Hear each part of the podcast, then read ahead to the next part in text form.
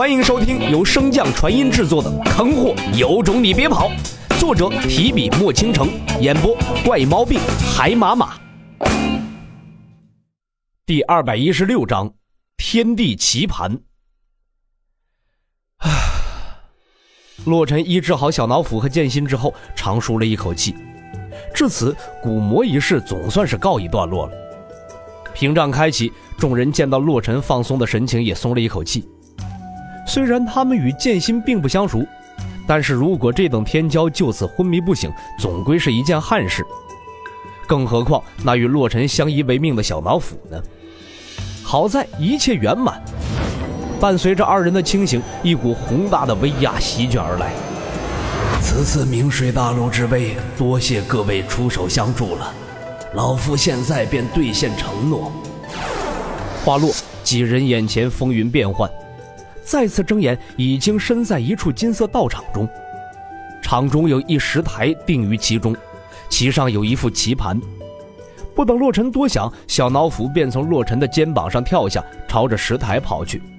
嘴里依稀的嘟囔着：“竟然是天地棋盘。”洛尘紧随其后，不解道：“什么天地棋盘啊？”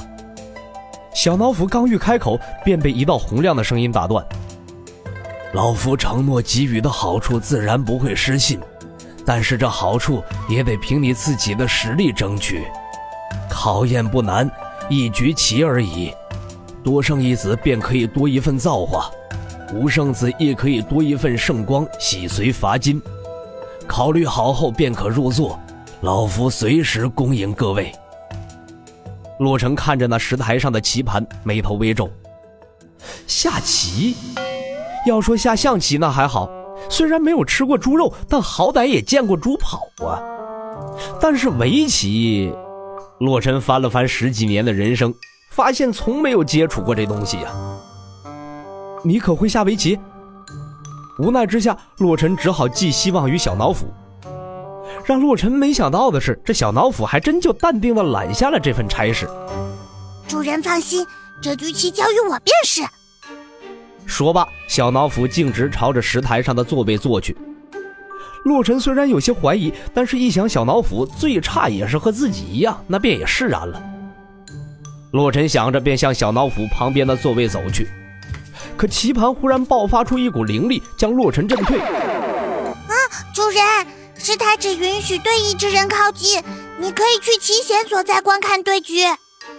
洛尘尴尬的点了点头，向着一旁走去。刚刚站定，便见到石台处小脑斧对面缓缓出现了一道身影。来人并不陌生，正是那老者。这慈祥的老者朝着洛尘看了一眼，嘴唇嗡动间似乎说了什么。只是声音被那石台隔绝，无法传出。石台结界之中，慈祥老者执黑先行，定子于右上。小脑斧紧接着爪子一捏，便捏起了一颗白棋。可是刚要落子，却突然收回了，皱着眉看向棋盘。这自古有言：“后先有变宜从紧，彼此均先路必争。”说的便是围棋一道变化万千。一旦落子疏忽，将会酿成大错，影响整盘棋，葬送大好局面。若是棋到中场，小脑斧如此，老者自然可以理解。但是刚落一子，考虑个屁呀！在老者的不解中，小脑斧抬起头看向他：“凭什么你先走？”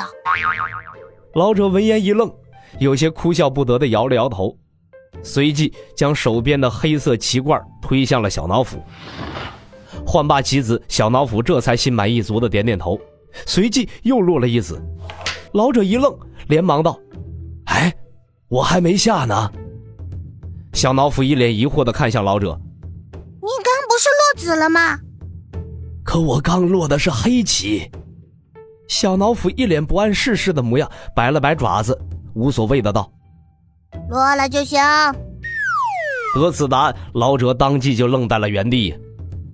而在棋险处观看对局的洛尘，并不知道这一人一兽之间发生了什么，只能看得见棋盘上连落了两颗黑子。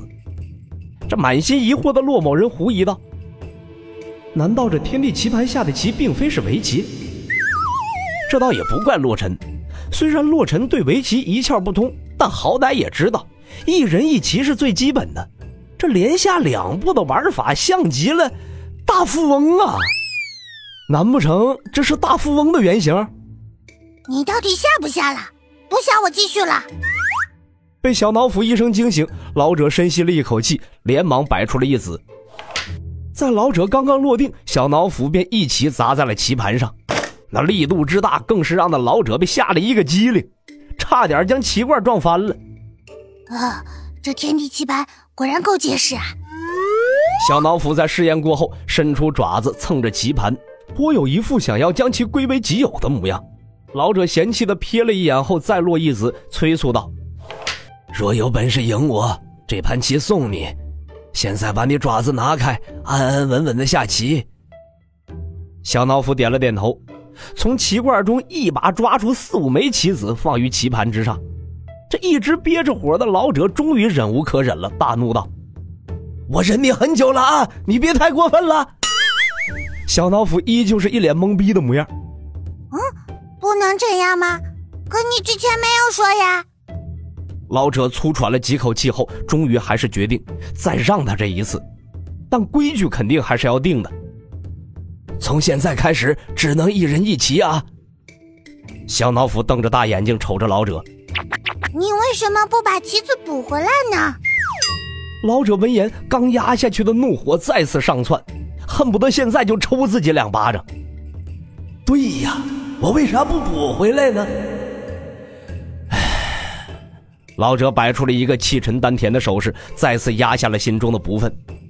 算了，就算让他这么多，又有何妨？而在棋险处，洛尘看着那传过来的棋盘画面，目瞪口呆呀！难不成真是大富翁啊？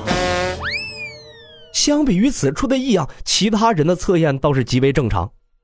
只不过一行人中并无深谙此道者，只能依靠着那点仅存的理解，强行维持棋局。可是老者分身的棋术又太过高明了，仅仅落下十余子便开始发力。众人看着那棋盘，一时间心中焦急不堪呢。照这么下去，别说圣子自选奖励了，能领个低保就算是奢望了。逼敌进千里，哈！小脑斧随着一声大吼，再次砸下一棋。凭借着最初无赖拉开的几子优势，这小脑斧是高歌猛进，一路进攻。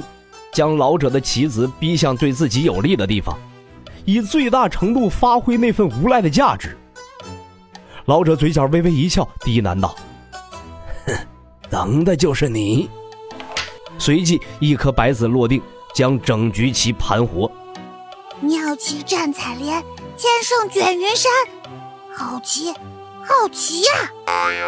小脑斧一边赞叹，一边眼珠子乱转，飞速思考着对策。老者也是缓缓地吐出一口气，他并未想到小脑斧的棋力竟然如此之高，凭借着最初的优势压得他喘不过气来，所以他也在赌，赌小脑斧急着吞并他，这也是这整局棋最大的转折点，对则直接逆转，错则万劫不复。所幸啊，他赌对了。可就在老者舒心之时，小脑斧却用一颗黑棋将那最为关键的白棋给扒拉了出去。是，嗯，哇本集播讲完毕，感谢您的收听。如果喜欢，可以点击订阅哦，关注本账号还有更多好听的内容。还不快动动你的手指头！